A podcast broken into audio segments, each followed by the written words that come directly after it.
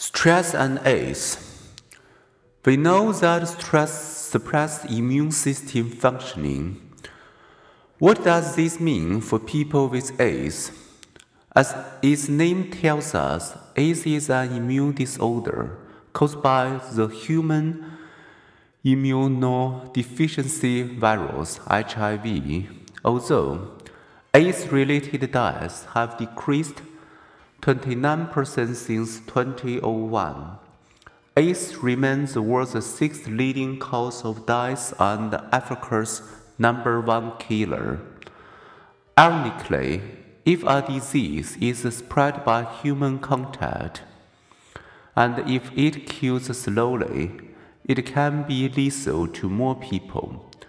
Those who acquire HIV often spread it in the highly contagious first few weeks before they know they are infected.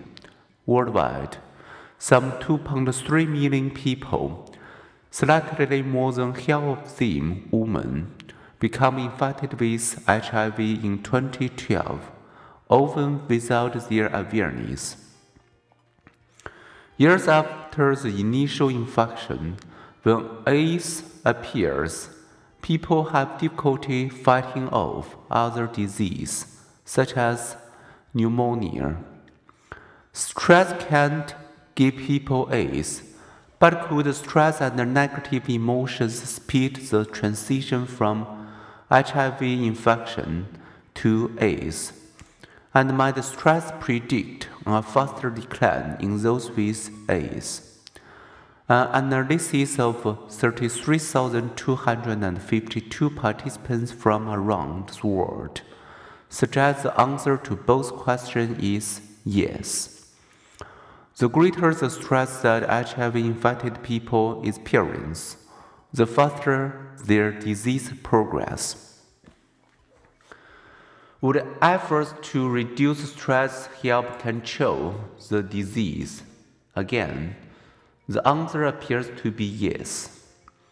Educational initiatives, bereavement support groups, cognitive therapy, relaxation training, and exercise programs that reduce distress have all had positive consequences for HIV positive people.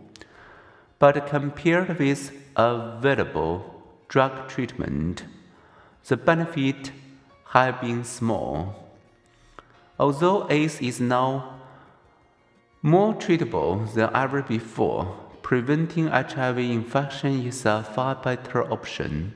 This is the focus of many educational programs, such as the ABC, abstinence, be faithful, condom use, program that has been used with a seeming success in Uganda.